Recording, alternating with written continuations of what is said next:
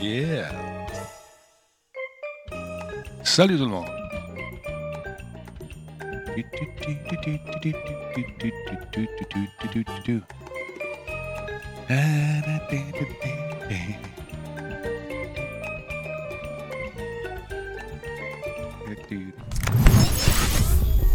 Bon. Comment ça marche, ce là On est-tu là? Hey, il y a une petite face est là. Et, puis là. Non, non. Comment ça va, vous autres? Salut tout le monde. Salut Michel Leclerc. Salut à Rave Kellerby. Comment ça va? Salut Souci. Salut. Monsieur Simard. On écoute votre composition d'ailleurs aujourd'hui, votre interprétation, devrais-je dire, de Lola. Lola Cabana. euh, comment ça va? Ça va bien? Salut Mr. Break, salut Guichette. Euh, bonjour Stewie. Monsieur Louis, comment ça va? Et c'est un départ, effectivement, pour une autre conférence. Euh, ça fait quand même, dans mon cas, 11 semaines presque. Vous autres, c'est 10, c'est ça? Ah, salut, Monsieur Marc. Salut, le gars du téléphone. En forme, mon chum? Salut, Valérie. En forme, de bonne humeur, j'espère. Belle journée aujourd'hui. On annonce une super belle fin de semaine, encore une fois. Ça va être le fun. Show 12-26 en ce 20 mai, mesdames, messieurs. Ouais, il y a M. Matt Barber QC qui est avec nous. J'ai hâte d'entendre la nouvelle pour ton travail. Oui, effectivement. Moi, j'ai hâte d'aller voir quelqu'un qui fait ton travail également. Avec mon petit toupette en plexiglas. J'ai hâte de couper ça, m'arranger ça autrement. Je t'écœuré. Comment ça va sinon, vous autres, la vie? Hein? On prend ça une journée à la fois. C'est ce qu'il faut faire. Les centres d'achat, ça va être fermé encore pour un bout, j'imagine. Salut à Phil également qui est au travail. On est en train de s'approcher justement de la table. Madame Mécan et Dr. Rouba, couleur plus estivale. Autant de masques que de paires de lunettes. C'est cool. D'ailleurs, si vous avez des masques, ça, ça vous tente que je fasse la promotion de vos masques, Envoyez-moi ça par email. Non, non. Il y a beaucoup de gens qui en profitent de ces trucs-là pour en commander. On en a, nous autres. On a une dizaine de masques. Le Clipper, non, c'est ça. Charles Buzz, le Clipper, ça fait un job de fou. Le bol, c'est la tête aussi. Euh, non, non, on fait pas ça. Malheureusement, non, non, non, non, non. On a vu des trucs d'horreur. C'est quoi la, la passe sur TikTok de se raser les sourcils, de raser les sourcils au monde qui dort? Au monde qui dort, devrais-je dire. Les gens sont couchés puis ils se font raser sur sourcils. Tu te lèves le matin puis t'en manques un ou t'en as pas. Spécial un peu. Vous êtes malade. Salut, monsieur Psychority, Rifty, pardon. Comment vas-tu? En forme? Yes, sir. On regarde ça cool aujourd'hui encore une fois, mesdames, et messieurs. Alors, on ouvre le volume, on regarde ce que ça donne. Attention. C'est pas terminé. Non, c'est pas terminé, ça commence, ça commence, monsieur. Tout va mieux partout en même temps. c'est pas comme ça que ça fonctionne. Et voilà. Malheureusement, Sébastien, vous ferez. Tu as souvent des délais, Ray. Il faudrait peut-être faire un petit refresh euh, sur ta machine, ça se peut-tu? Cela ensemble. Merci. Madame la vice-première ministre, à vous la parole. Merci beaucoup, M. Gagnon. Oh, tu parles avec l'image, c'est normal. ça va moins vite sur Internet. commencer en remerciant euh, les personnes qui ont fabriqué le masque que je porte aujourd'hui. Donc, Nathalie et Stéphane de chez Vêtements Sport Apogée, fait chez nous dans Louis Hébert, dans ma circonscription. Donc, euh, merci beaucoup.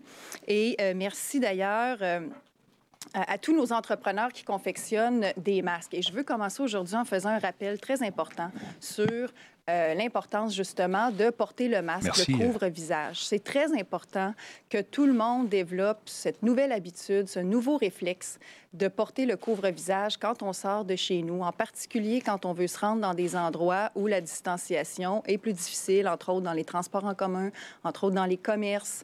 Euh, mais donc, c'est une nouvelle habitude qu'il faut développer, qu'il faut cultiver. C'est pas euh, instinctif pour nous, c'est peut-être pas naturel pour nous encore de porter le couvre-visage quand on sort de chez nous, mais euh, il faut absolument développer cette habitude-là. C'est une habitude qui est là, du moins pour rester pour un certain temps dans les prochaines semaines. Donc, je je vous invite à regarder ce qui se fait d'ailleurs chez nous dans nos entreprises québécoises. Il y a plusieurs artisans québécois qui se sont mis à produire des couvre-visages artisanaux, donc euh, certains qui sont très beaux d'ailleurs, euh, celui que, je porte aujourd'hui, entre autres exemples. Donc, regardez ce qui se fait. C'est une façon à la fois d'encourager nos entrepreneurs, de faire de l'achat local et de protéger les autres, parce qu'on le dit souvent, euh, porter le couvre-visage, ça permet, entre autres, de protéger les autres qui nous entourent.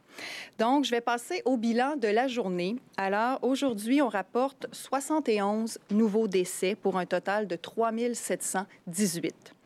J'offre mes condoléances au nom de tout le gouvernement, aux familles et aux proches de ces personnes-là. On a maintenant 44 000, pardon, 775 cas confirmés, une augmentation de 578 cas. C'est aussi important de dire qu'on a 12 822 personnes qui sont guéries du virus. On a 183 personnes aux soins intensifs, une augmentation de 3. On a 1516 personnes hospitalisées, une diminution de 20. Et je veux faire une précision sur le nombre d'hospitalisations, sur la variation du nombre d'hospitalisations qui est aujourd'hui de 1516 et qui était euh, autour de 1700 ou un petit peu plus hier de mémoire. Donc, on a le nombre maintenant de personnes qui ont été infectées et qui ont été traitées dans des milieux non hospitaliers. Donc, on a retiré ces personnes-là de la liste parce qu'elles ont été traitées justement dans des milieux qui ne sont pas hospitaliers, par exemple euh, dans des centres de convalescence ou dans des centres de réadaptation. Donc, on a environ 200 personnes qui ont été traitées dans ces circonstances, ce qui fait qu'on les a retirées de la liste, ce qui explique la variation du nombre d'hospitalisations par rapport à hier. Donc, dans l'ensemble, on continue d'observer une tendance encourageante, une tendance, par contre, avec laquelle il faut toujours être prudent. Oui, on peut s'en réjouir, mais il faut comprendre que cette tendance-là qui se montre encourageante, c'est grâce toujours et ça dépend toujours de la somme de tous les petits gestes qu'on pose au quotidien, que tous et chacun nous posons au quotidien pour contenir, limiter, freiner, diminuer la propagation du virus et la contagion. Merci, Joe. Donc, euh, ce n'est pas le moment de relâcher. On le dit souvent, mais c'est très important. On se raccroche dans ces temps difficiles à la moindre parcelle d'espoir, à la moindre bonne nouvelle. Donc, il y a cette tendance encourageante, mais euh, il faut euh, pas relâcher parce que ça dépend toujours de ce qu'on fait et de ce que nous continuerons de faire. Donc, si on veut continuer d'avancer dans la bonne direction, il faut maintenir nos bonnes habitudes de distanciation, d'hygiène et euh, le port du couvre-visage aussi autant que possible. Ceci dit, on est très conscient, je suis très consciente qu'après deux mois, c'est de plus en plus difficile de se montrer aussi discipliné, aussi respectueux des règles et euh, en particulier à l'approche de l'été, avec l'arrivée du beau temps. Choisissez vos mots, madame. On s'ennuie de nos amis, de notre famille, nos enfants, nos parents, nos grands-parents, selon. Et euh, donc, le, ça finit par être dur sur le moral. Ça, on en est très conscient. C'est la raison pour laquelle on a réfléchi avec la santé publique à un moyen de trouver une façon d'assouplir les règles qui euh, interdisaient les rassemblements, qui encadraient, disons, les rassemblements.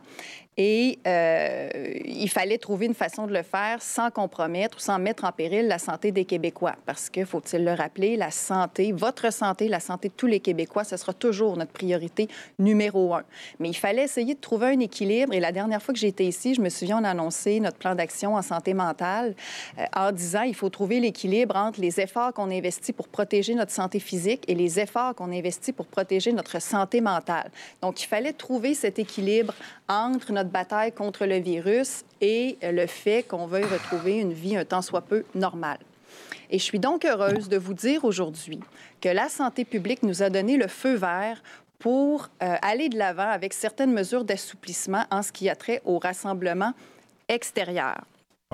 Donc, dès vendredi, dès le 22 mai, dans deux jours, il sera possible de faire des rassemblements extérieurs restreints à certaines conditions très importantes. D'abord, les rassemblements à l'extérieur devront être d'un maximum de 10 personnes.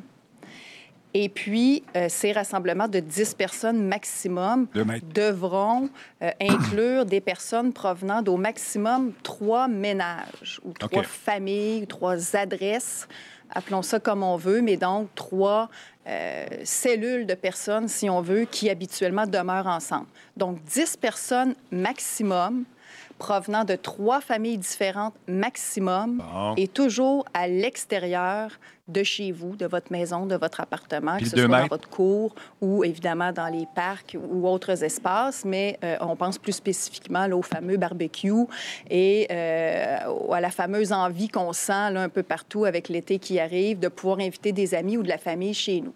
Ça veut donc dire qu'on peut, par exemple, une famille pourrait inviter des amis de deux autres familles chez elle pour euh, se rassembler dans la cour, à condition qu'il y ait un maximum de 10 personnes, un Parfait. maximum de trois familles, et toujours en gardant aussi autant que possible la distanciation de 2 mètres.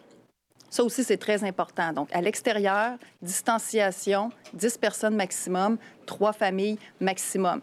Ça veut dire aussi un autre exemple que des enfants, parce qu'on a entendu le cri du cœur de nos jeunes, les enfants qui aimeraient ça pouvoir socialiser à nouveau euh, en dehors des jeux vidéo et des écrans. Donc, euh, des enfants de trois familles pourraient euh, se réunir ensemble puis jouer dans une ruelle ou dans la cour de l'une ou l'autre de ces familles-là. Donc, à condition que ce soit maximum en provenance de trois familles, une dizaine d'enfants maximum pourraient jouer ensemble à nouveau. Très cool. Donc, ce sont des bonnes nouvelles, Ah. mais euh, il faut comprendre que c'est toujours le même principe. À mesure qu'on annonce une nouvelle avancée, si on veut, vers un retour à la vie normale, c'est toujours à condition de demeurer scrupuleux sur le respect des consignes de santé publique, parce que c'est toujours un test qu'on On fait. est une Quand grande on annonce famille. une nouvelle possibilité, bien, c'est toujours un test, parce qu'il faut voir après ça les effets que ça va avoir sur la courbe, sur la contagion, sur le réseau, etc.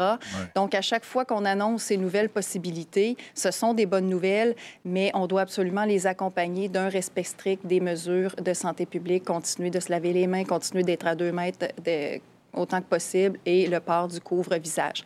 Mais quand même, ce sont des bonnes nouvelles. C'est sûr que quand on pense que des gens pourraient recevoir d'autres personnes dans leur cours, euh, on demande de garder une distance autant que Mais possible, même, merci. mais euh, il faut être réaliste. C'est évident que 10 quelqu'un, à un moment donné, va devoir entrer pour peut-être aller à la salle de bain. Non. Euh, S'il y a des très jeunes enfants, quelqu'un pourrait devoir entrer pour changer une couche. Bon, il y a des La situations headset. comme ça qui sont l'évidence et qui vont nécessiter peut-être d'entrer à l'intérieur. Mais s'il vous plaît, on vous demande d'éviter de vous rassembler à l'intérieur. On n'est pas rendu là pour le moment. Donc, pour l'instant, on fait le test à l'extérieur, euh, sous réserve, comme je disais, de, certaines choses qui sont du gros bon sens, le fait de devoir accompagner un enfant à la salle de bain, etc. Mais évitez de vous transporter à l'intérieur. On n'est pas rendu à pouvoir autoriser les soupers entre amis, euh, les parties, les rassemblements dans les sous-sols et tout ça à l'intérieur, dans les appartements, dans les maisons, peu importe. On n'est pas rendu là. On vous demande de vous en tenir à des rassemblements à l'extérieur. 10 personnes maximum, trois familles maximum, en respectant autant que possible la distanciation de 2 mètres et, euh, et d'éviter, là, tu sais, c'est ça, des fois, bon, un vendredi, un samedi soir, on invite les gens à mesure que la soirée avance. Des fois, il commence à faire noir, des fois, il commence à faire froid, puis on peut avoir le goût de rentrer en dedans, mais s'il vous plaît, euh, ne succombez pas à cette tentation. Pour l'instant, on s'en tient au rassemblement extérieur. Quand c'est terminé, on rentre chacun chez nous. On verra l'effet que ça aura et euh, on verra euh, éventuellement la possibilité de peut-être pouvoir le faire à l'intérieur. Mais aujourd'hui, on annonce pour l'extérieur, ce qui est déjà une très bonne nouvelle parce que ça va quand même nous permettre de revoir nos amis, de revoir notre famille et de profiter du beau temps. On sentait que ça, c'était une envie qui était euh, très, très répandue. Il y a même déjà beaucoup de gens qui profitaient de l'extérieur. Il commence à faire beau. Il annonce beau en fin de semaine et tout ça. Donc, vous allez pouvoir profiter du beau temps, profiter euh, des gens qui vous entourent. Et ça, ça va faire bien du bien à tout le monde parce que, comme je le disais, on sent que là, après deux mois de confinement, euh, on était rendu là. Et on a une autre annonce aussi à faire aujourd'hui que je ne ferai pas en détail en ce moment, mais dont je vais vous donner un avant-goût, une autre bonne nouvelle euh, qui, d'après moi, va, être, euh, va rendre les Québécois heureux, à savoir que la santé publique nous a également donné le feu vert pour rouvrir progressivement tout ce qui est soins, euh, soins corporels, soins esthétiques et soins de santé privés. On pense entre autres aux salons de coiffure et aux cliniques de dentistes qui pourront rouvrir éventuellement. Les dates qui ont été arrêtées pour le moment, c'est le 1er juin pour ce qui est des soins de santé privés dans tout le Québec. Bon. Et pour ce qui est des soins esthétiques corporels, ce serait le 1er juin en dehors de la grande région de Montréal et de la MRC de Joliette. Donc, la date pour la réouverture des soins des entreprises, c'est-à-dire de soins euh, corporels et esthétiques pour la grande région de Montréal et pour la MRC de Joliette, reste à déterminer. Mais donc, on a déjà ces deux dates-là qui sont prévues, euh, ce qui est encourageant. On entendait quand même beaucoup parler là, des, euh, de, de l'impatience, en tout cas de la hâte des gens de voir, entre autres, les salons de coiffure euh, rouvrir. Donc, ce sera euh, une, une bonne nouvelle qui sera accueillie, j'en suis certaine, aujourd'hui. Et ce sont mes collègues ministres de la Santé et ministres du quand Travail, même non, à Daniel de la Mécan et Jean proximité. Boulay, qui feront cette annonce un petit peu plus tard cet après-midi, avec tous les détails euh, qui en découlent. Donc, toutes ces belles annonces qu'on fait aujourd'hui, je le répète, ça dépend aussi de notre capacité à maintenir nos bonnes, nos, bonnes euh, habitudes de distanciation et d'hygiène. Parce que si la contagion devait repartir de plus belle, si on devait euh, percevoir des effets indésirables aux nouvelles possibilités euh, qu'on s'offre collectivement, bien, on devrait faire marche arrière. Souvenez-vous, quand on avait annoncé le plan de déconfinement des régions, on avait certaines dates là-dedans et la réouverture aussi, les écoles, les services de garde et tout ça. On a dû, depuis ce temps-là, repousser certaines dates, entre autres à Montréal, pour les commerces, euh, les écoles. Donc, quand on sent que c'est nécessaire, quand la santé publique sent que c'est nécessaire, on n'hésite pas à faire des reculs ou à modifier des dates parce que la santé, c'est la priorité. Donc, la meilleure façon que nos investissements continuent de payer puis d'être rentables, c'est de continuer d'investir euh, en prévention et en mesures de protection et de, de, distanciation et d'hygiène. Je veux aussi faire une mise au point sur les vacances de nos infirmières parce qu'il y a des informations qui ont circulé par rapport à cette question-là qui ont été diffusées, entre autres, hier sur les vacances que pourront prendre nos infirmières cet été. Donc, je veux être très, très claire là-dessus. Nos infirmières vont pouvoir euh, bénéficier cet été d'un repos qui est amplement... Infirmiers aussi. Hein. Donc, il n'est pas question d'empêcher euh, nos infirmières voilà. de prendre des vacances. Par contre, on va favoriser des séquences de vacances de deux semaines. Et euh, il va falloir que les établissements, bien sûr, s'assurent de pouvoir maintenir l'offre de services un petit peu partout pour des raisons évidentes. On ne peut pas se permettre d'avoir de rupture de service.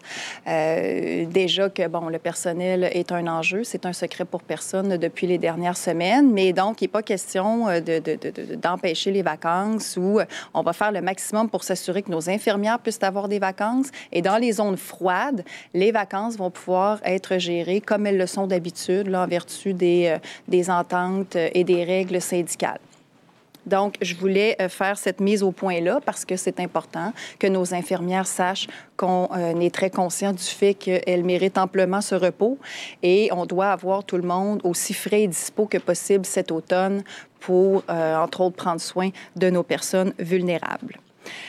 Pour mes remerciements du jour, bien, je vais revenir sur le port du masque et je vais euh, remercier à nouveau tous nos entrepreneurs québécois. Je l'ai dit déjà euh, d'entrée de jeu, mais je veux vraiment remercier en particulier ceux qui n'avaient pas l'habitude nécessairement de euh, produire ce genre de, de, produits-là, donc qui sont un petit peu virés de bord, si vous me passez l'expression, très rapidement et qui se sont adaptés spontanément aux besoins qui s'est présenté avec le fait qu'on doive maintenant porter un couvre-visage. Donc, des couturiers, des couturières, entre autres, des entreprises qui se sont mis à fabriquer des couvre-visages pour les citoyens. Moi, j'en veux un du Buc, sinon je porte pas euh, ça. avec euh, bon, une gamme de prix et tout ça. Donc, il y en a euh, qui sont, qui sont accessibles euh, selon les, les besoins et selon l'intérêt pour une foule de gens. Donc, Du Buc ou rien. qui Non. s'est présenté, dont on ne se serait pas douté il y a quelques semaines. Ça prenait des gens qui s'adaptaient puis qui étaient capables d'être créatifs puis de rapidement en produire. Et c'est ce que nos entrepreneurs ont fait.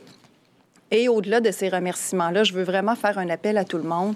Euh, regardez ce qui se fait chez nous. En bas de Regardez 50 les piastres, visages c'est pas un bon masque. par nos artisans québécois. Il y a des choses très intéressantes. Et euh, plus largement, assurez-vous de disposer de ce couvre-visage-là et développer le réflexe de le mettre dès que vous sortez de chez vous. C'est pas la question. Au-delà de la question d'être obligatoire ou non, c'est vraiment un réflexe puis une habitude qu'il faut qu'on développe. On n'est pas habitué, on le sait, ça fait bizarre peut-être les premières fois, mais il faut développer cette habitude-là.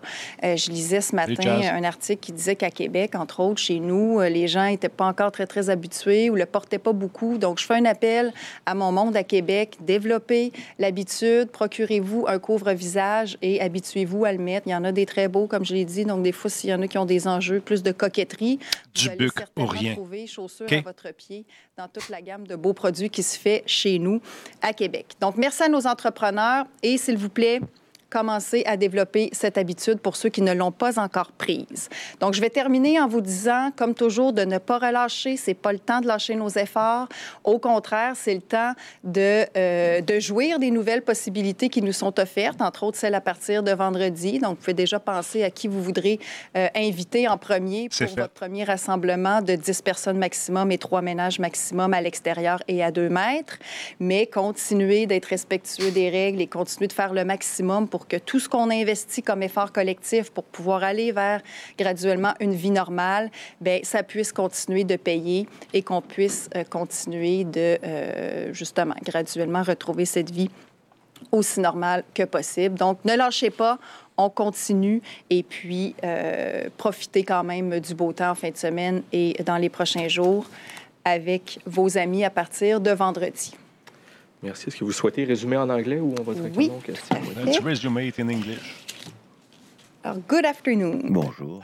Souvenez-vous quand les, euh, les ceintures de sécurité. Attends, je vais parler après ça parce qu'il y a une pub qui roule. Après plus de deux mois, surtout avec l'été qui arrive à nos portes, nos- notre famille nous manque, tout comme nos amis.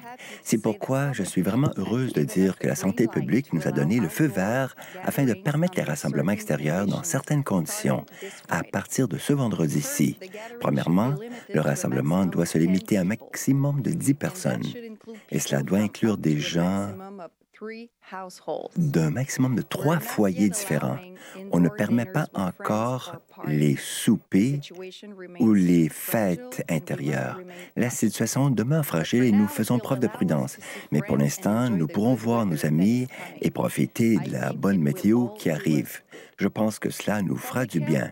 La santé publique nous a également donné le feu vert afin de ouvrir les entreprises de soins personnels et les questions de salon de coiffure. Souvenez-vous quand le port de la ceinture automobile, vous êtes peut-être trop jeune, mais les plus vieux vont s'en souvenir. Quand le port de la ceinture automobile est devenu obligatoire, là, il y a eu un tollé. là. Tout le monde gueulait.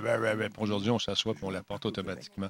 C'est ce qui va arriver avec le masque. quoi. Si vous avez un rhume, rhume des foins, une grippe, euh, vous protégez non seulement les autres, mais vous évitez de faire la propagation de votre rhume, votre, votre patente un peu partout. Ça va devenir une norme, ça va devenir normal, ça va devenir une habitude de vie. Comme on fait euh, au Japon. Euh, je suis allé sou- souvent au Japon. Dès que quelqu'un a un rhume, il porte ça. Ça va devenir la même chose ici. Puis je pense que c'est une question saine pour éviter justement la propagation de nos microbes ailleurs que dans notre petit corps. C'était mon commentaire. Vice-première ministre. Alors, pour la période des questions, nous allons débuter aujourd'hui avec Mylène Crête, Le Devoir. Bonjour, Madame Guilbeault. Euh, alors, euh, il y a eu un premier décès d'un détenu de la prison de Bordeaux. allé plusieurs fois, mais la dernière fois, c'est il y a une COVID-19. dizaine d'années environ. Est-ce que c'est le signe que les mesures que vous avez mises en place euh, n'ont pas fonctionné? D'abord, je veux offrir mes condoléances, bien sûr, à la famille de cette euh, personne-là. Bien sûr que je ne peux pas donner de détails sur euh, le cas en question, mais effectivement, il y a eu un premier décès. Euh, mais je l'ai dit souvent, les mesures nécessaires dans nos centres de détention, dans le réseau carcéral au Québec, bien sûr, on fait face à des défis dans ces milieux d'hébergement fermés comme dans d'autres milieux d'hébergement fermés, mais les mesures ont été prises dès le début pour limiter autant que possible la contagion, entre autres à l'établissement de détention de Montréal, l'établissement Bordeaux.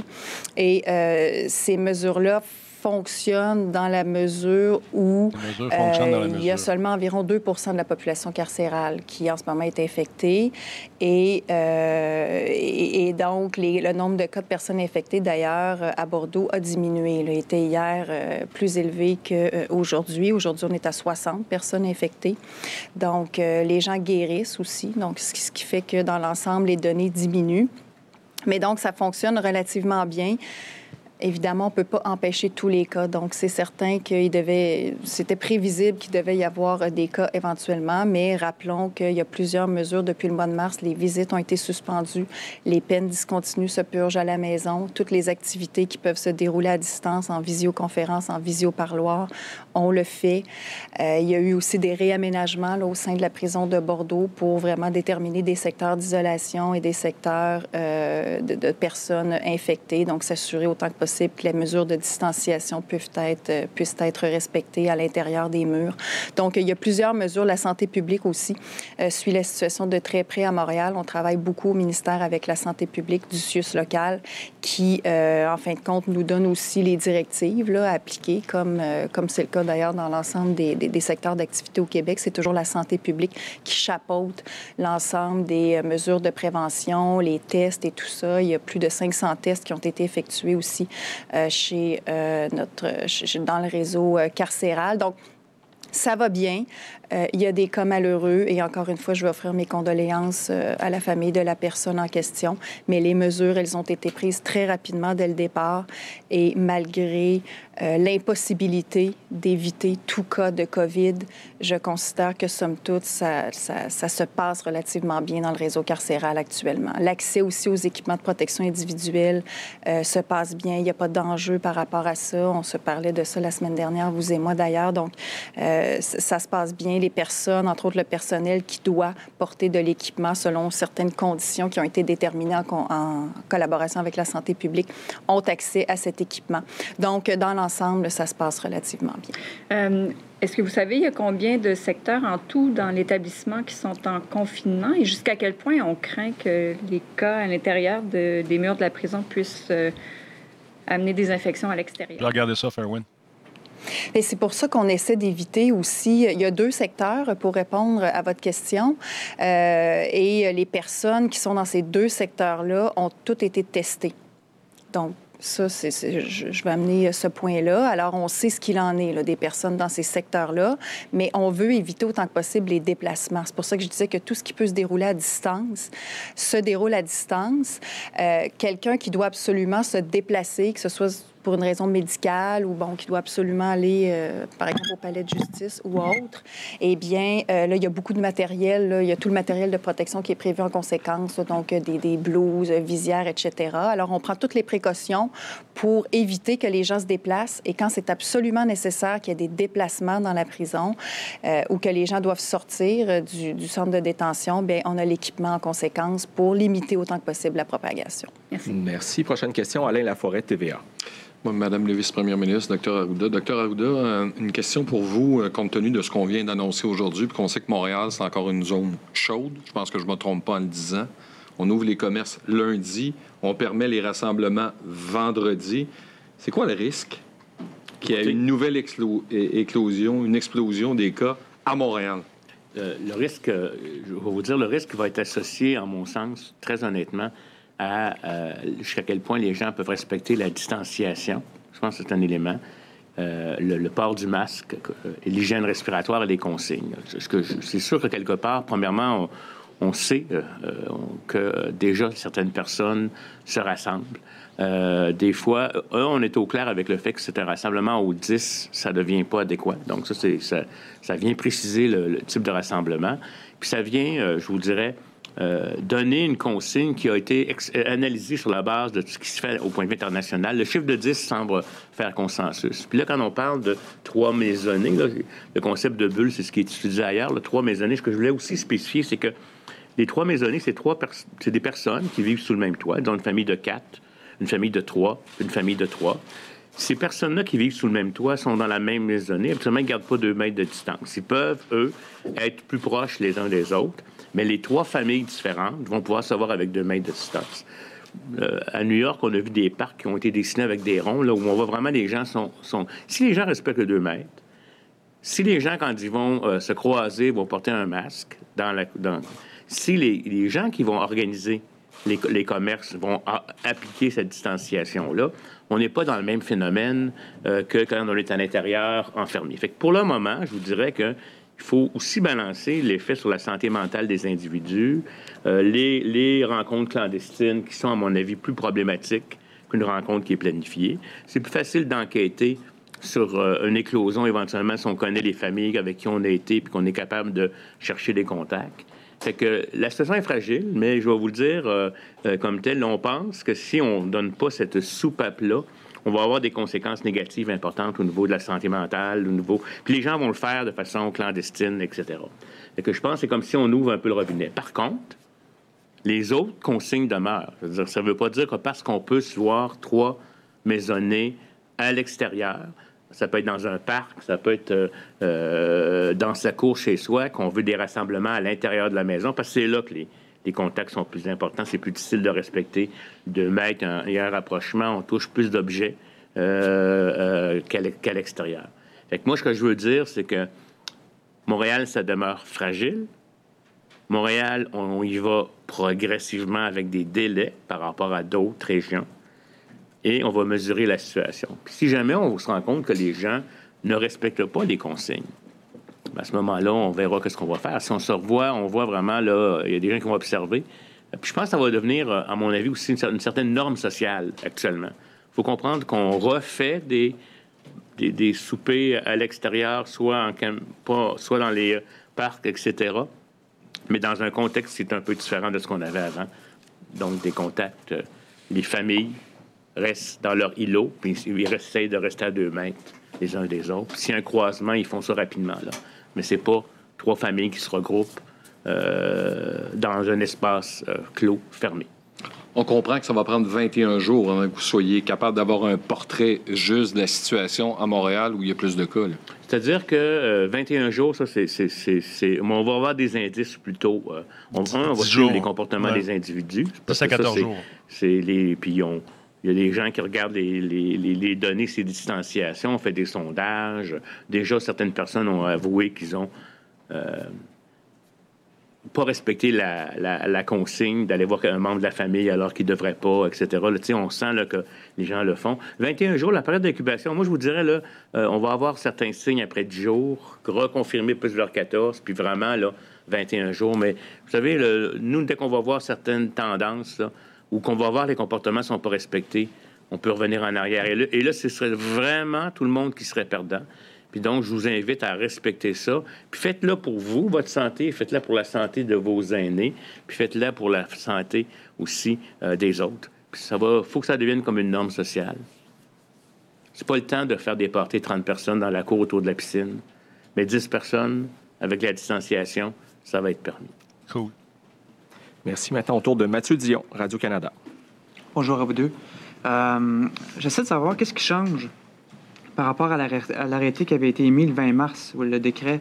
Parce qu'il y avait déjà une autorisation de, se retrouver avec d'autres personnes en gardant une, distance de 2 mètres. Finalement, qu'est-ce que vous permettez aujourd'hui? Et d'un point de vue de sécurité publique, jusqu'à quel point c'est hein? gérable, euh, ce que vous annoncez? Ben, on vient clarifier, en fait.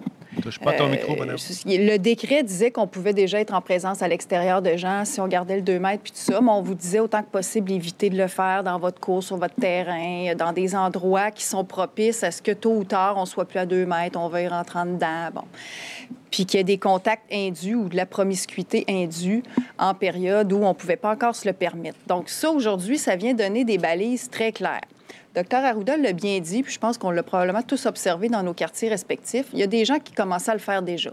on voit des familles de plus en plus nombreuses, des fois des maisonnées de plus en plus nombreuses dans la même cour à mesure qu'il fait beau. Donc, c'était de venir dire, parfait, faut être réaliste, les gens sont tannés, les gens veulent se voir, s'ennuient, il fait beau, il fait chaud on veut pouvoir se rassembler, mais là, on met des balises très claires. Donc, on vous dit, vous pouvez être 10, maximum trois cellules, euh, trois maisonnées. C'est pas forcément des familles avec de la parenté, ça peut être des colocataires, etc. Donc, maximum 10 personnes à l'extérieur, trois ménages, avec la distanciation tant que possible quand c'est pas des gens d'une même maisonnée. Et comme ça, tout le monde a les mêmes balises, les mêmes référents, puis on sait exactement à quoi s'en tenir, puis on sait à quoi on a droit, puis on peut profiter, disons, l'esprit plus tranquille du beau temps et du fait de pouvoir revoir graduellement nos proches. Parce que s'il y en a qui se le permettaient déjà plus ou moins clandestinement, il y en a qui n'osaient pas, puis qui disaient, bon, mais je m'ennuie, puis tout ça. Fait que là, maintenant, ces gens-là peuvent le faire franchement, ouvertement, sans être stressés, mais toujours en respectant les règles, parce qu'évidemment, euh, on le dira jamais assez, c'est toujours, un, toujours un test, ces nouvelles affaires-là.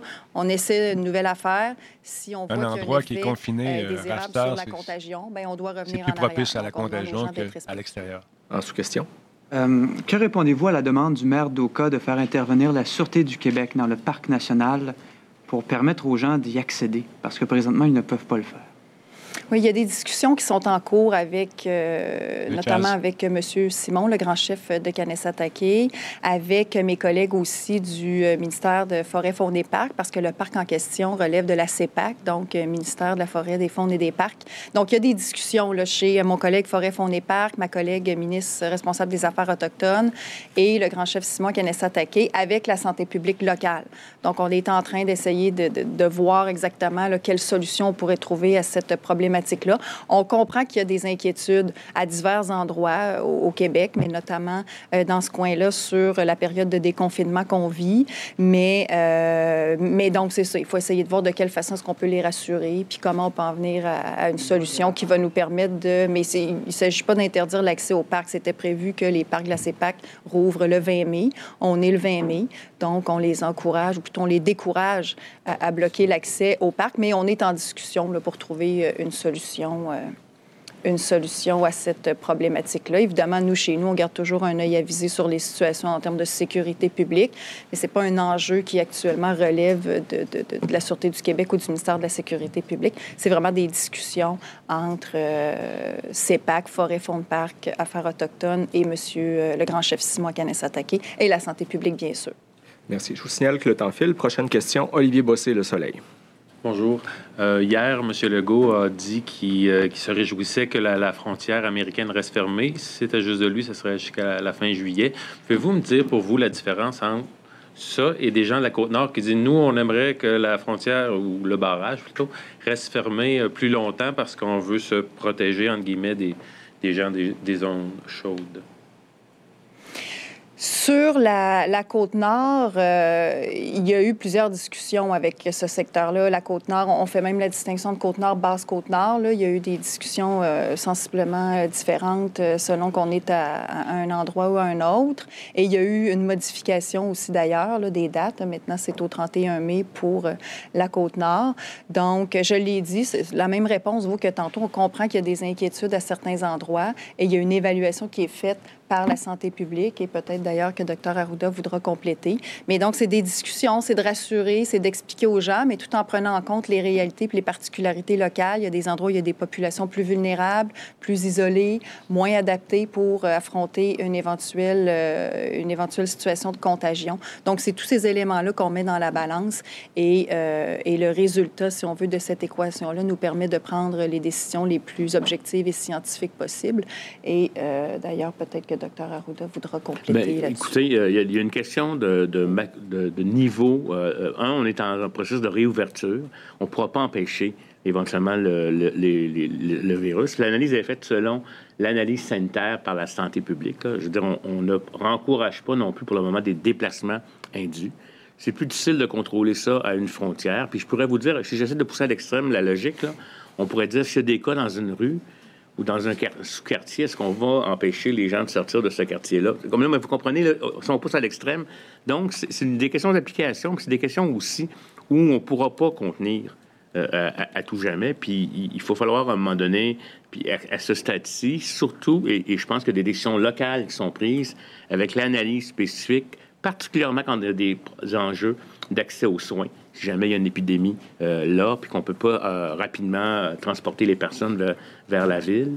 Et, donc, vous savez, on aimerait ça pour se prémunir de, nouveaux cas. On, sait que tant qu'on n'aura pas un vaccin puis des médicaments, ça va être impossible. Puis on aimerait ça prévenir tous les cas d'hospitalisation puis de décès, ça va être impossible. Mais c'est toujours une question de gestion du risque, etc. Puis il y a une certaine fluidité dans la communauté qui doit quand même s'installer. Mais c'est vraiment une analyse qui est faite par la santé publique dans une perspective de, de, capacité sanitaire. Puis c'est sûr que quand on est à zéro, on voudrait que ça rentre pas nulle part, mais puis des fois à retenir ou à fermer, euh, ça peut rentrer euh, clandestinement, etc. Fait que c'est même un équilibre de choix qui est fait en fonction de la tendance. Mais encore, on n'a pas dit aux gens allez-y euh, de façon massive euh, à tel endroit si ce n'est pas vraiment nécessaire. Autre question. Euh, on avait ce matin dans le soleil le, le j'allais dire l'histoire, mais le, compte rendu d'une citoyenne de Québec qui avait des symptômes qui s'apparentaient à la COVID et on lui a refusé d'être testée. J'aimerais ça que vous me disiez si c'est. pas dans les recommandations. Normal. Et est-ce que c'est parce qu'on limite les tests pour les concentrer à Montréal? Non, absolument pas. Ah, euh, d'ailleurs, quand j'ai vu ça, euh, j'ai relu l'article deux fois pour être sûr que je me me, trompais pas parce qu'on me l'a signalé. Non, je vais, faire les vérifications. Il n'y a, pas de, a pas de conseil à dire qu'on les limite pour Montréal. Les gens ont leur quota, puis je suis convaincu que le quota n'a pas été atteint euh, comme tel. Une personne symptomatique d'un certain âge euh, à mon avis, selon les indications. Là, je vais faire les vérifications, puis avant de me fier seulement sur ce qui est rapporté, je, vais aller enquêter pour obtenir l'information. Mais les gens qui ont des symptômes compatibles euh, peuvent, devraient se faire tester euh, comme tel, puis aussi pour prendre en charge s'ils sont positifs, leur contact à la maison, etc. Je ne sais pas ce qui est arrivé, mais on va, on va corriger ça. Merci. Tommy Chouinard, La Presse. Bonjour, docteur Arruda. Pourquoi la santé publique a décidé de retirer euh, du nombre d'hospitalisations une certaine catégorie de patients, ceux qui ne sont pas nécessairement à l'hôpital, mais qui ont des soins dans un autre Parce que c'est pour refléter, parce que c'est pour refléter, parce que ces gens-là sont, sont, soit avaient fait la maladie puis sont plus en, en, en, état aigu, ils seraient retournés à la maison, par exemple. Ils ne seraient pas hospitalisés. S'ils avaient eu une place où aller, ils ne seraient pas hospitalisés. C'est des gens qui passent en réadaptation, par exemple, ou à certains centres. C'est que dans notre magnifique système d'information où on catégorise des établissements. Ces gens-là étaient restés là. Puis on s'est rendu compte qu'avec le temps, il y avait une masse d'individus qui étaient dans les hospitalisations encore, comme s'ils étaient des cas actifs et qui n'étaient plus des hospitalisations, mais qui se retrouvaient en attendant d'être envoyés ailleurs. les analyses ont été faites par les gens pour avoir un meilleur portrait. C'est pas pour rien cacher. D'ailleurs, on a fait un ajustement. On vous le signale que ça. Ça va être la même méthode maintenant. Ah. Maintenant, au sujet des rassemblements extérieurs, euh, est-ce qu'il y a des euh, prescriptions particulières au sujet des personnes de 70 ans euh, ou plus? Puis vous avez glissé un mot au sujet qui sont, par exemple, des, grands-parents qui voudraient aller voir les petits-enfants. On revient souvent avec cet exemple-là. Pour les 70 ans et plus, est-ce qu'il y a des prescriptions particulières? Et par ailleurs, vous avez tout à glissé un mot sur le masque tantôt. Que ça veut dire, ces rassemblements-là, pour un barbecue, le masque, bon... Non, mais ce que je veux dire, c'est que...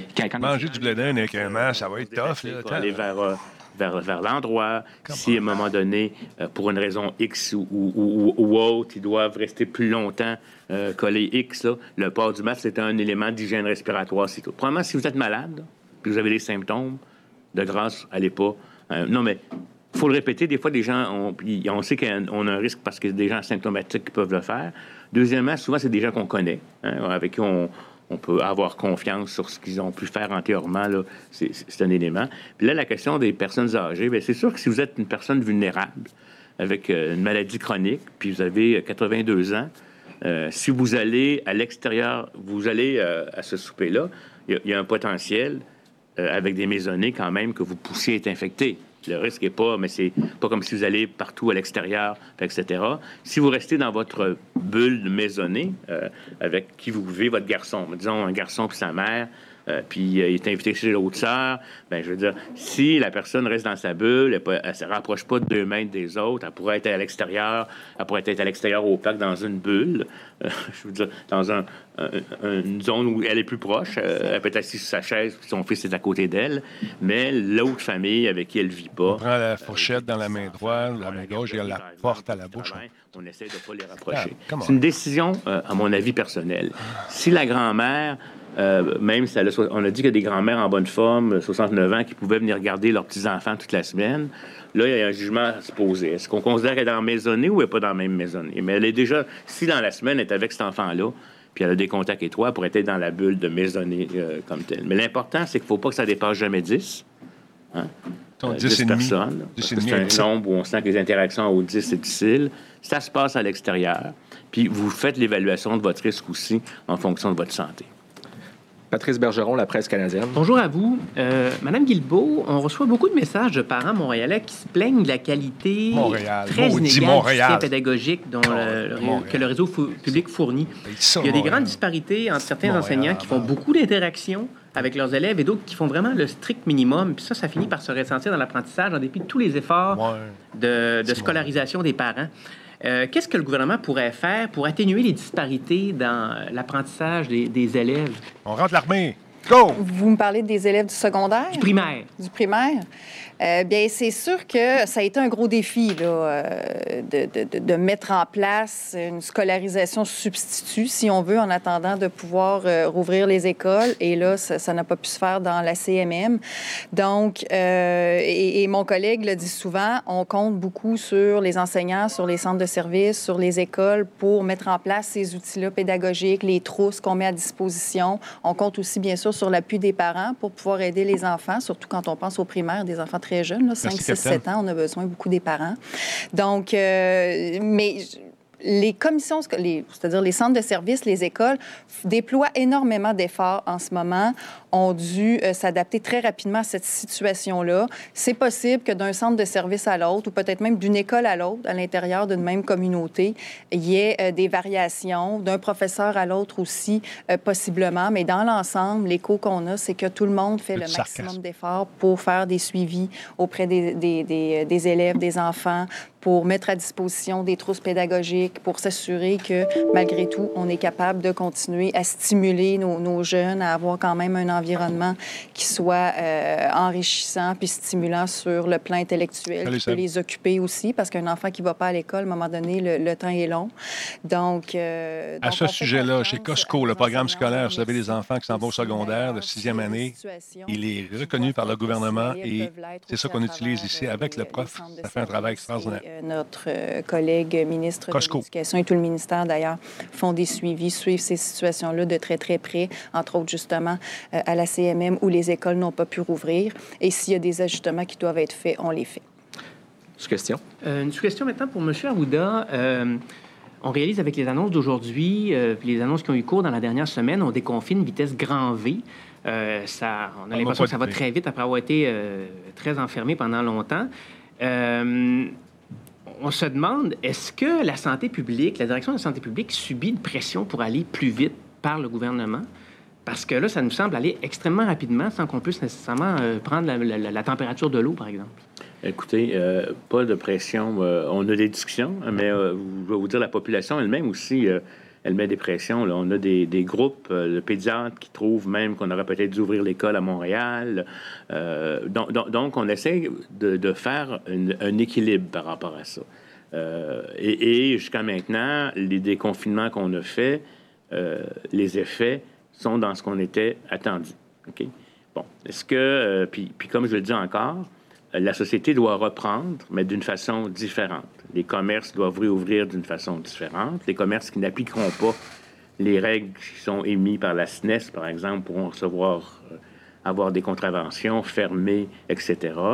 Je, vous dirais que si on respecte, puis euh, on a eu des discussions avec des scénaristes, on respecte, la, variation de la distanciation, là, je veux dire, c'est plus dans la distanciation. Si les gens se comportent avec distanciation, avec port de masque quand ils sont dans les transports en commun, quand ils vont dans les commerces, etc., mais ben, je veux dire, on va, on va être capable de refonctionner avec un RO qui va demeurer, parce qu'à Montréal, il est autour de 1, là, puis si on fait pas bien les choses, il peut remonter comme ça, puis si on fait bien les choses, il peut descendre comme ça. On va le voir dans 10 On est encore, je vous dirais, puis, puis à un moment donné, il faut prendre en compte les comportements réels des individus. Hein.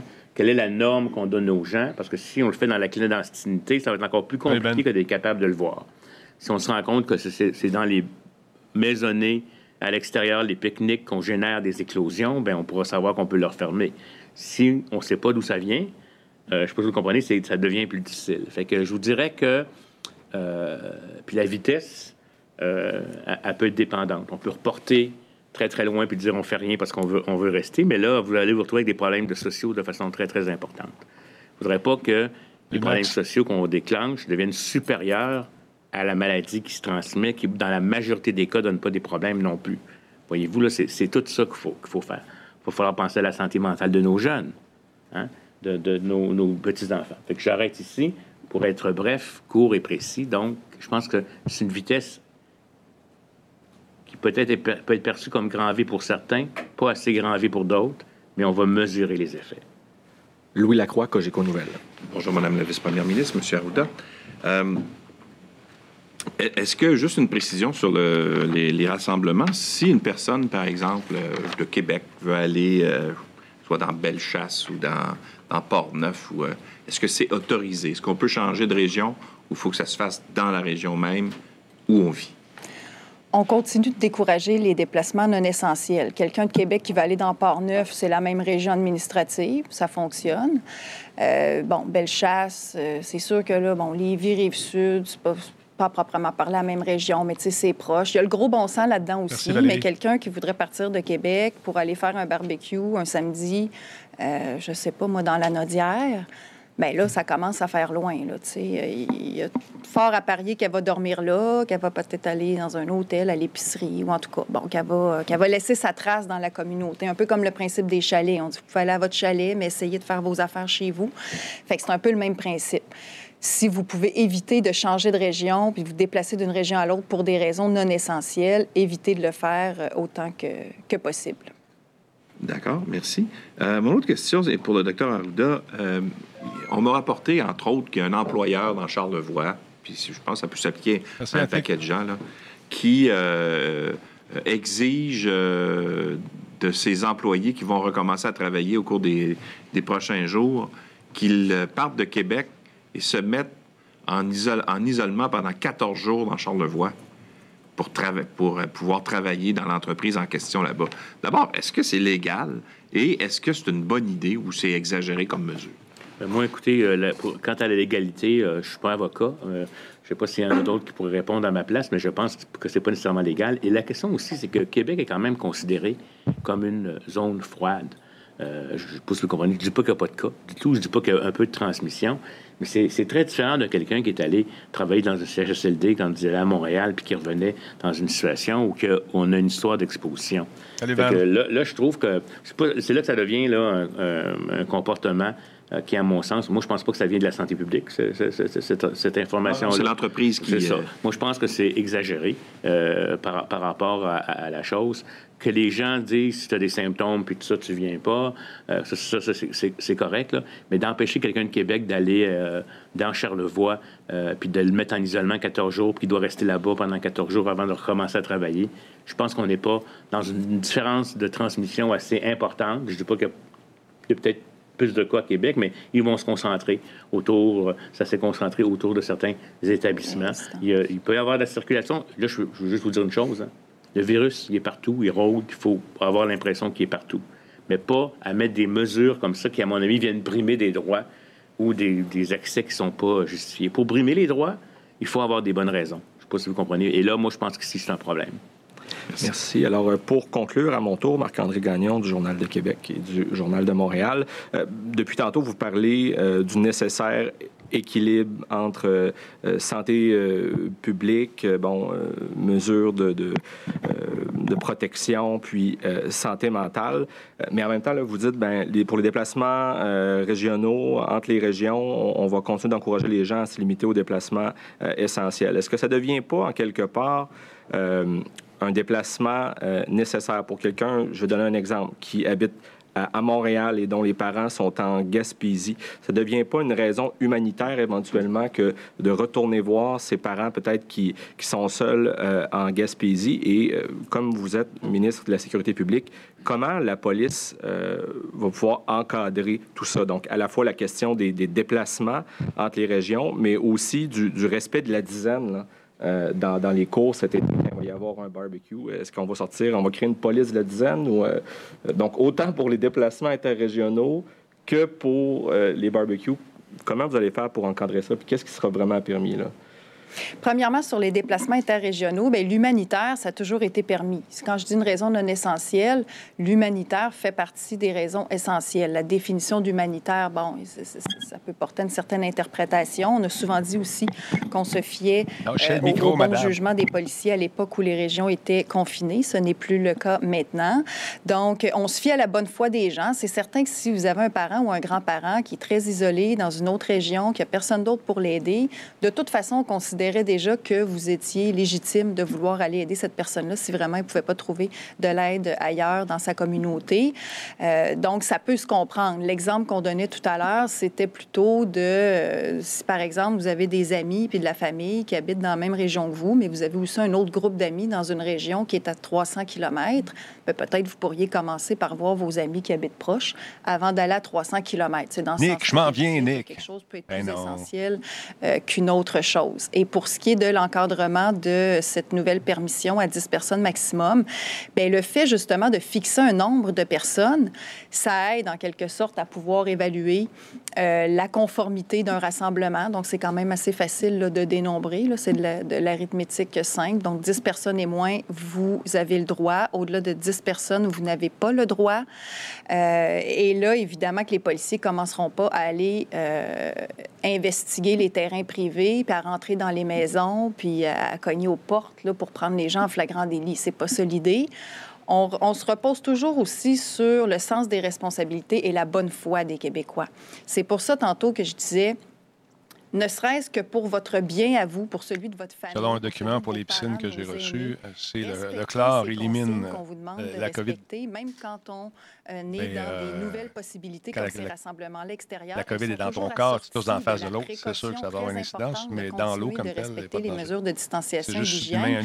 Donc, on se rend service à tout le monde en continuant de les respecter parce que ça va nous éviter de devoir faire des reculs, de devoir réinterdire les rassemblements, de peut-être retarder plus longtemps qu'on le devrait les éventuels rassemblements. c'est quoi ta source? De devoir peut-être retarder d'autres choses qui pourraient arriver plus vite si on euh, se donne les moyens de faire en sorte que ça arrive, c'est-à-dire en respectant les consignes. Donc, oui, ça sera simple d'une certaine façon de vérifier si quelqu'un est euh, dans ses droits ou non avec ce nombre de 10 qui a été fixé.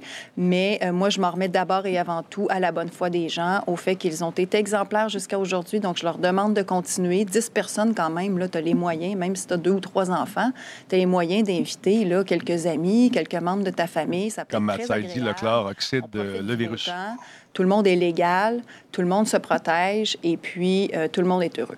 Donc, je comprends là, qu'on va peut-être lever la pédale un peu sur la dimension des, sanctions. Euh, euh, C'est-à-dire que c'est des, des, des cours privés. Si on parle, par exemple, d'un rassemblement dans votre cour, on ne peut pas comme ça là, arriver chez vous. Euh, il y aura des dénonciations, possiblement des signalements.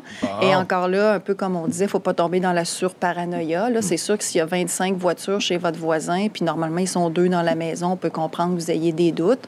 Mais, tu sais, bon, des fois, ça se peut qu'il y ait des gens qui viennent avec plus qu'une voiture aussi. Donc, ce sera un équilibre, puis le gros bon sens pour tout le monde. Euh, mais, donc, en, sous-question... Merci, pour les 70 euh, ans et plus, plus particulièrement, puis même pour la population en général, quand on se rend sur le site du gouvernement du Québec, vraiment pas facile de se retrouver. C'est écrit petit.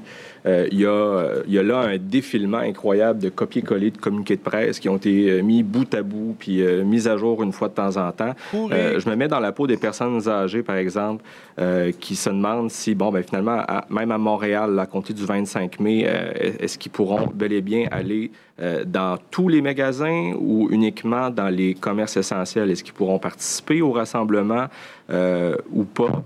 Euh, et à partir de quand euh, aussi, parce que bon, euh, les gens l'ont peut-être oublié, mais pour les 70 ans et plus, ce n'était qu'à compter d'hier qu'il était possible de retourner dans les commerces essentiels. Finalement, les gens se sont déconfinés presque instantanément quand on l'a abordé. donc, est-ce que vous allez faire un ménage là-dedans pour que l'information soit plus facile à, retrouver pour les gens? Bien, je prends note du commentaire très constructif. On va euh, vérifier effectivement si euh, c'est bien compréhensible pour tout le monde sur le site Internet. Mais euh, pour les personnes, de... Ben, d'abord pour les rassemblements, je l'ai, je pense, dit, mais je vais le redire. Donc, la possibilité de faire des rassemblements à partir de vendredi, ça s'applique à tout le Québec. Donc, à tout le Québec. pour ce qui est des personnes de 70 ans et plus, je pense que la question a été posée tout à l'heure. Évidemment qu'on décourage les personnes qui auraient une condition médicale ou une condition de santé telle qu'ils seraient plus vulnérables vulnérables à contracter le virus. On les décourage de toute façon à euh, faire des activités, à se rassembler, même avec leur famille ou leurs amis, parce qu'elles doivent se protéger et protéger les autres en même temps, mais d'abord se protéger elles-mêmes. Et, euh, donc, c'est ça. Sinon, bien, l'ensemble des mêmes règles s'appliquent. La réouverture des commerces à Montréal, c'est le 25 mai, donc euh, la semaine prochaine, pour les commerces qui ont une porte sur l'extérieur. Je ne sais pas si, je réponds. Il y a un ensemble de choses, comme vous l'avez dit, qui s'applique, mais c'est toujours avec la même précaution pour les personnes de 70 ans et plus. On avait déjà annoncé certains assouplissements pour ces personnes-là, qu'elles puissent fréquenter à nouveau les commerces, qu'elles puissent retrouver un semblant d'autonomie aussi. Donc, ça continue de s'appliquer à travers notamment cette possibilité de faire des rassemblements extérieurs à 10 personnes maximum à partir de vendredi, mais toujours avec ce, même gros bon sens, ce même souci de se protéger euh, malgré euh, les nouvelles possibilités qui sont annoncées. Je ne sais pas si Oui, c'est correct, je pense, mais une personne de 70 ans ou 71 ans qui est en forme, qui voudra aller euh, acheter, s'acheter un vêtement dans une boutique qui porte sur rue, ça, va, ça porte un masque en y allant. Puis d'ailleurs, J'encourage tout le monde à porter le masque parce qu'on on se protège les uns les autres. Hein. Et donc, euh, elle va dans le commerce. Euh, le commerce a mis en, place des, consignes pour lavage de mains. On demande aux gens de ne pas euh, prendre tous les vêtements là, puis les manipuler, là, mais vraiment d'essayer de se concentrer, magasiner un peu différemment. C'est des consignes que les commerçants vont faire. Je pense que c'est pas illégal. On n'est pas ici en train de faire de l'agisme, mais on veut que les gens soient conscients que plus ils ont un certain âge, plus surtout ils ont des conditions associées, le risque est plus grand. Merci. So now in English, Phil Montreal Gazette. Good day. Docteur Arruda, um, quand on regarde les tests, vous êtes à 9 582 au 18 mai. Est-ce que votre cible de 14 000... Est-ce que j'ai des dollars? Oui, oui, excusez-moi les tests. Je pense que ça coûtera plus de 14 000 dollars, cette épidémie. Vous semblez très loin de votre cible. Je ne suis pas content de cela. Il y a l'effet de la fin de semaine et l'effet du soleil, car il y a des gens qui ne se présentent pas au même rythme. Quand il pleut, il y a un problème. Et s'il fait trop beau, les gens ne viennent pas. Donc, il va falloir qu'on explore d'autres stratégies. J'ose l'espérer. Donc, ça, c'est le chiffre du lundi, le 18. Parce qu'il y a un certain délai dans les statistiques. J'espère que demain, ça va augmenter et j'espère que nous allons maintenir le 14 000. C'est sûr qu'il y aura toujours une, une fluctuation. Il est très difficile Merci, Sweet. Moi, je veux être proche au moins du 14 000.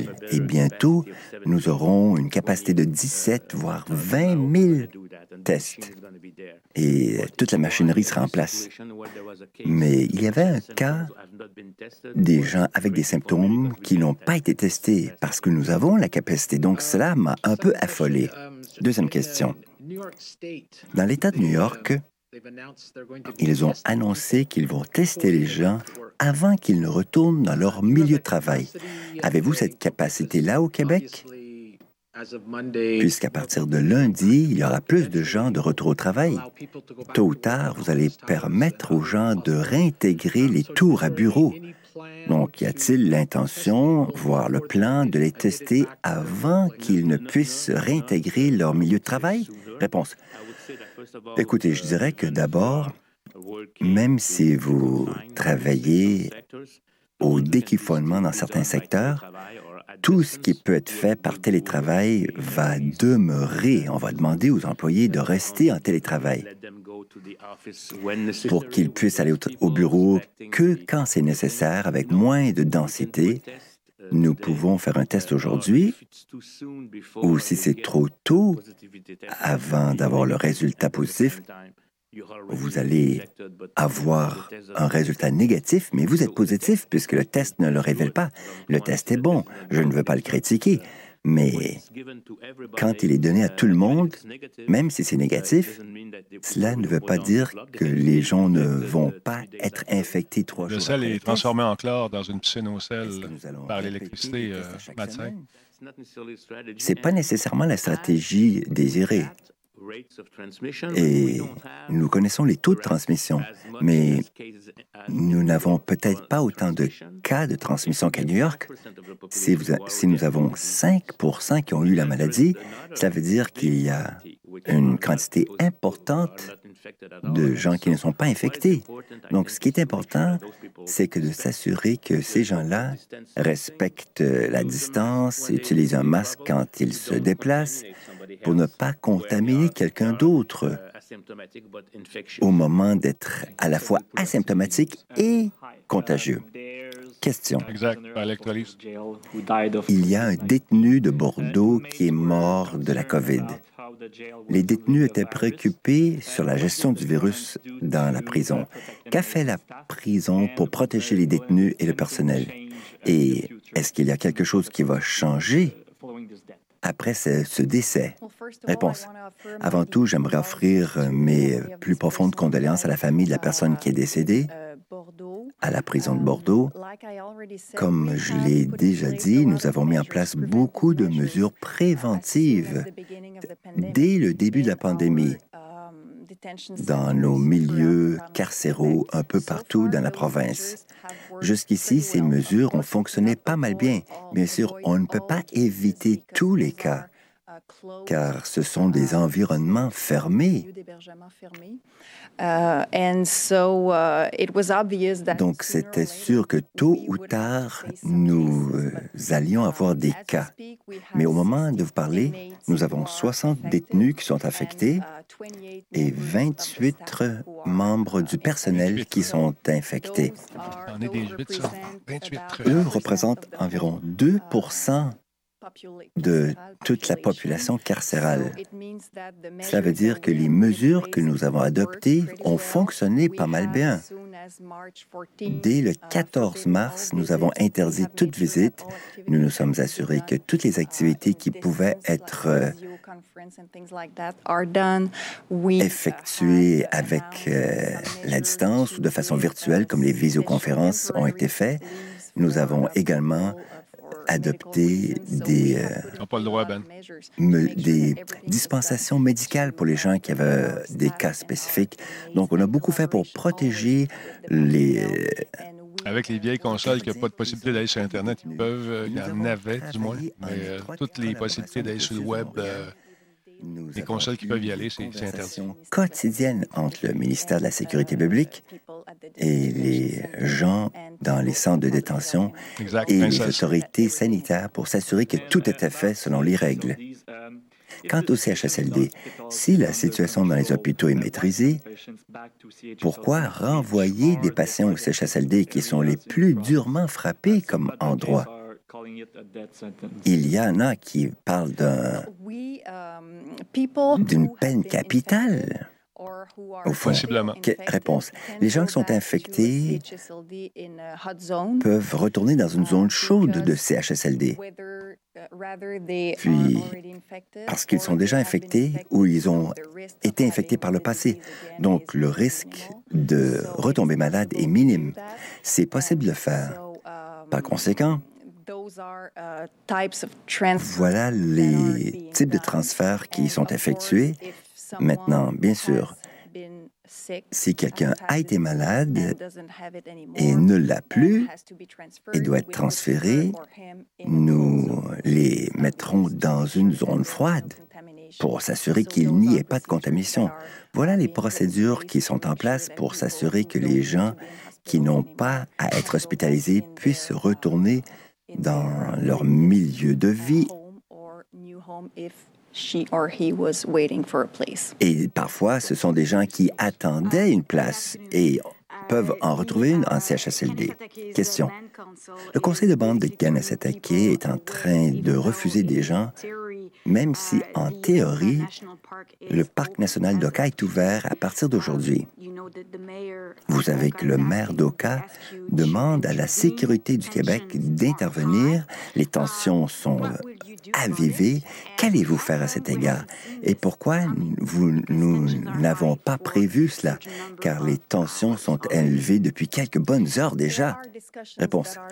Il y a des discussions maintenant en cours entre les gens du ministère de la Faune et des Parcs qui sont responsables de la CEPAC, qui sont responsables du parc que vous mentionnez, entre eux donc et mon collègue du ministère des Affaires autochtones et M. Simon, le grand chef de Ganasatake, et l'autorité locale de la santé publique dans les Laurentides, puisque nous croyons comprendre qu'il y a des préoccupations quant au déconfinement et le fait que les gens peuvent aller et venir, y inclus dans le parc.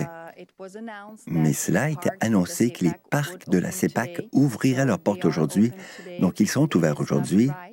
Ce n'est pas approprié d'essayer d'arrêter les gens de se rendre dans un parc. Donc tout cela fait euh, l'objet de discussions pour que nous trouvions une solution pacifique à la satisfaction de toutes les parties.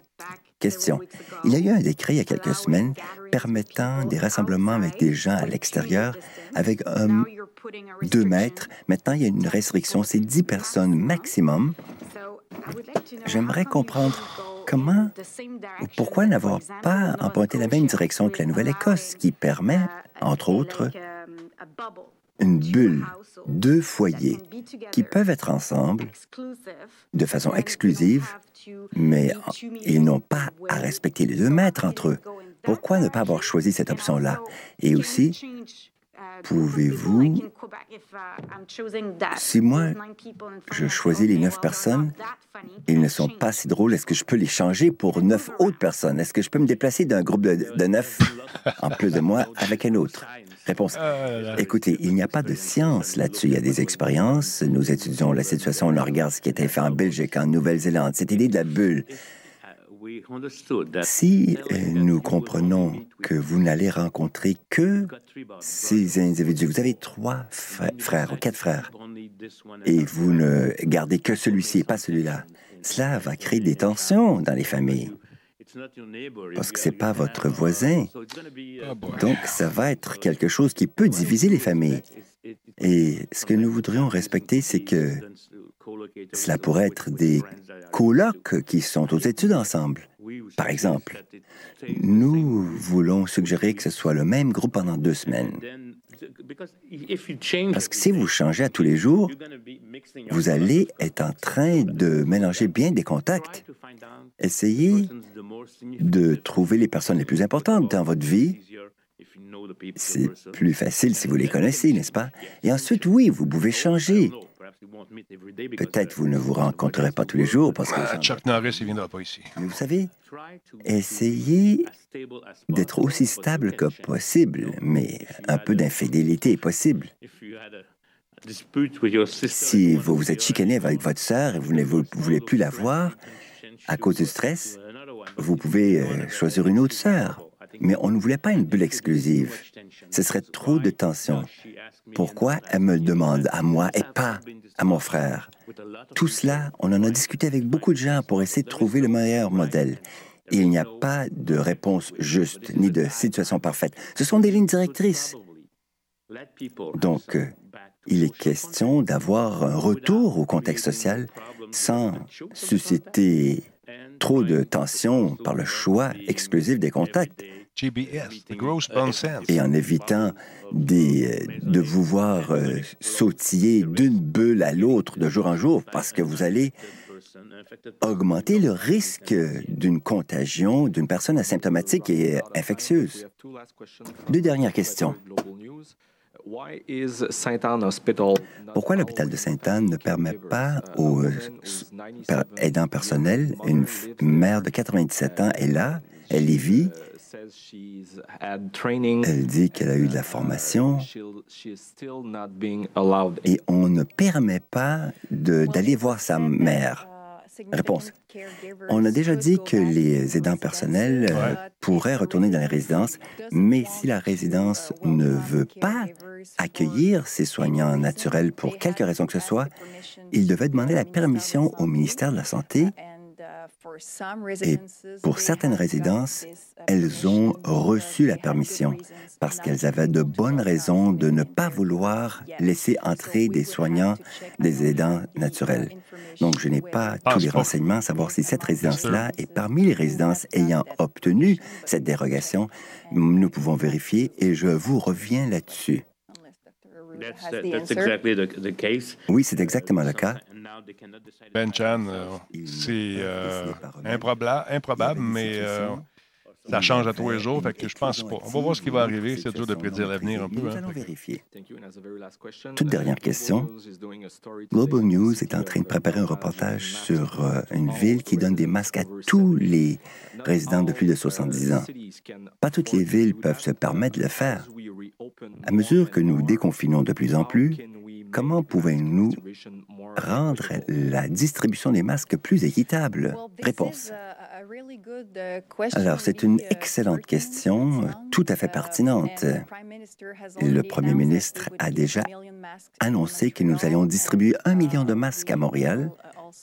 Nous allons également offrir euh, des masques dans la ville de Laval. Donc, nous avons déjà... Ça va dépendre de ce qui se passe là, Fairwind. Si les gens partent en fou, euh, j'ai comme l'impression que ça va demeurer, concernant les vols Inter-Canada, euh, fermés. Je pense. Ça, va dépendre de ce qui va arriver dans 10 jours. Moment voulu. C'est ce qui complète pour cette conférence de presse. Bon, voilà. À bientôt. À bientôt, tout le monde. Voilà, c'est conclu, c'est fini, c'est fait. Et oui, on s'en va en plein écran comme ça. Et je vous dis, hein, tu vu ça? Technologie. Euh, c'est ça, déconfinement. Choisissez vos 10 personnes. S'il y en a 11, mettons, il y a une petite fille là-dedans qui fait partie de la famille, on la laisse dans l'auto et on baisse la vitre. gros bon sens, là, bon, gros bon sens. Partez pas en fou, Colin. Partez pas en fou. Gens de la région du Grand Montréal. Parce que Montréal aussi, c'est une région. Hein, vous savez, hier, j'ai parlé de région, puis il y en a qui se sont sentis euh, visés, puis comme quoi on, était, euh, pas fait avec eux autres. Non, la région de Montréal. C'est juste un petit peu plus grand, c'est tout. C'est sûr quand on reste ailleurs où il y a moins de cas, on a l'impression que c'est fini, qu'il n'y en a plus. Mais soyez prudents quand même.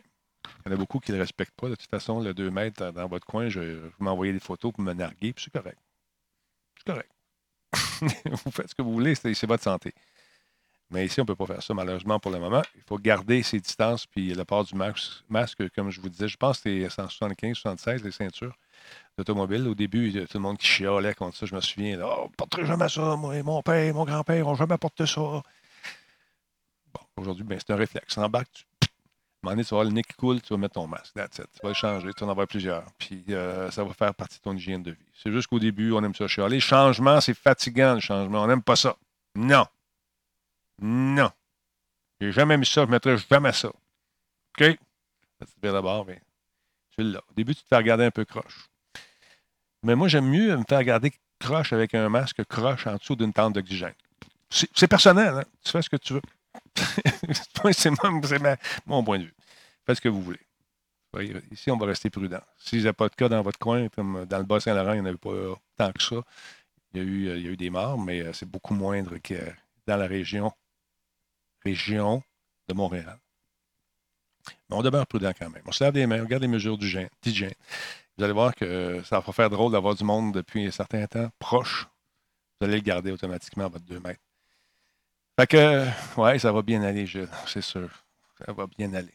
N'oublie pas, Gilles. N'oublie pas de critiquer tes sources. C'est important. On garde ça en tête. Mission pour les deux prochains mois. On se reparlera dans deux mois, voir si tu n'as pas changé d'idée. Fait que, lâchez pas, tout le monde. Merci beaucoup, euh, Captain Stéphane. En passant, Denis, merci pour le raid d'hier. Tu m'as fait connaître euh, Chazinours. Un type super, oui, bien sympathique. C'était super cool. Euh, il y a Killer Weasel qui dit J'ai mon respirateur de peinture et j'ai peur que le monde pense que c'est too much. Tu mets ce que tu veux. Si tu te sens à l'aise avec ça, go minou. Vas-y. Fait que tout le monde va bien aller. Tout le monde va bien aller. Tout le monde. Même Games, Games va bien aller. Gilles, Gilles ça va bien aller. Mais mon invitation d'aller faire un tour à Montréal, si tu veux visiter euh, une urgence avec euh, ta gang, je peux vous arranger ça, il n'y a pas de problème. vous n'avez pas besoin de masque. Parce que c'est ça te tente. Va te troller un peu, moi, j'ai plus pour le faire. J'ai un esprit critique, on appelle ça. On, s'appelle pour jaser, pas de problème. Ouais, par écrit, c'est compliqué parce qu'on n'a pas le temps de s'exprimer, parce que dès qu'on sort un argument qui, auquel on n'a pas de réponse, souvent, on, a l'impression qu'on doit rétorquer par une insulte ou une menace. On ne fait pas ça. On discute. Alors, respectons les consignes. Allez vous promener. Restez à deux mètres. Puis il va y avoir une dizaine de personnes dans ma cour en fin de semaine. Yes. On va du fun. Il va y avoir de la grande talbot pour tout le monde. Fait qu'amusez-vous. Soyez prudents. Je vous aime. Surtout toi, Gilles. J'ai de l'amour pour toi, tu sais. Ciao. Et pour toi, Gilles, tiens? Non, pas celle-là. On va faire jouer celle-là ici. Ah ouais! Juste pour Gilles. Il y a des messages subliminaux là-dedans. Ça va rentrer dans ta tête. Un peu comme la 5G. On va t'avoir, mon Gilles. On va t'avoir. Aujourd'hui, Gilles. Demain, la planète.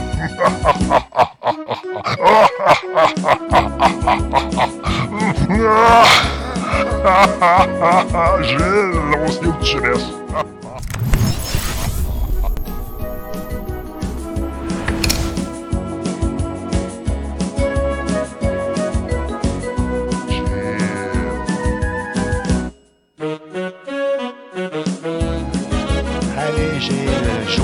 Côté noir de la force. Allez, Gilles, on va t'avoir, mon Gilles.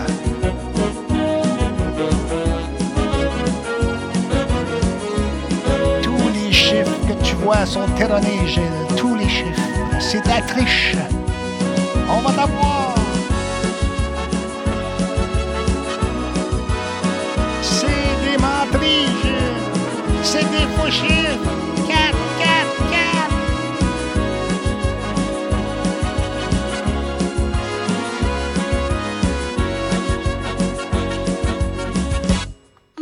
Du fun avec toi, Gilles. Tu sais bien que je t'adore. C'est pas grave, tu penses que je dors. Ben non, ben non, ben non, Gilles, je, niaise avec toi, là. Rien, là? Gilles, je sais que tu penses pas ça, je fais des blagues, là. Arrête ça, mon Gilles. On arrête ça tout de suite.